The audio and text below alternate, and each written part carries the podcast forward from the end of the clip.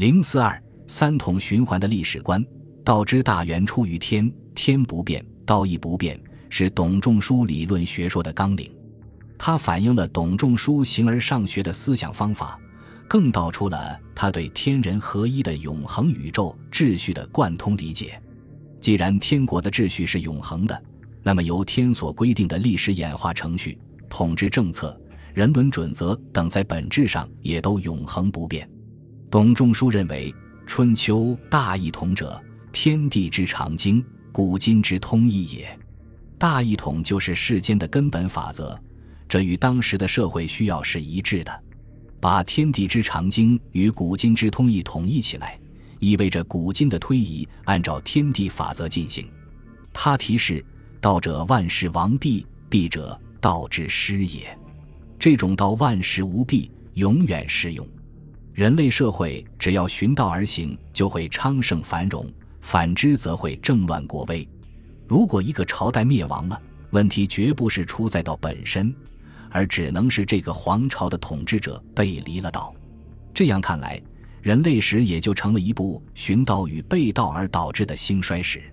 古之天下，亦今之天下；今之天下，亦古之天下。在本质上，古今没有什么不同。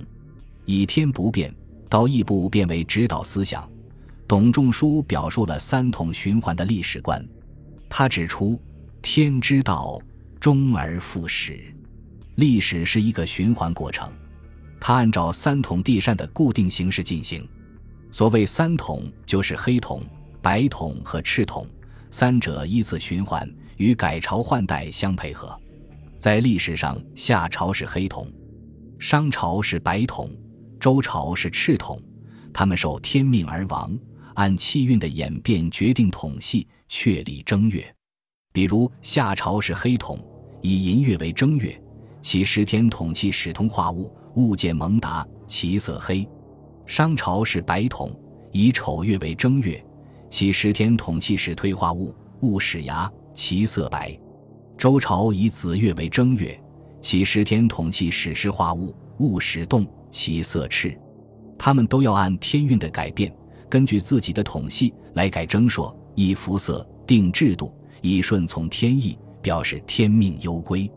董仲舒大概也觉得三统的简单循环距离丰富的历史现象相去太远，又在三统的网络里加上了有不义者、有两而复者、有三而复者、有四而复者、有五而复者、有九而复者等繁琐化补充。这些往复变换的中心内容是一代上文、一代上制的质文地变，以及质文地变与法天法地相配合构成的四法。而四法如四使然，终而复始，归根到底还是与三统互相配合的大循环而已。质文地变也好，按统系改征朔、以服色也好，都只是统治形式的改变，绝不意味着在实质内容上有什么变化。丰富复杂的社会现象，在董仲舒看来，只是论证天道万事无弊的证据。抛开历史的表象，他强调的只是三统无休止的轮回。所以他说：“今所谓新王必改制者，非改其道，非变其理。必喜居处，更称号，改征朔，以服色者，无他焉。不敢不顺天志而名自贤也。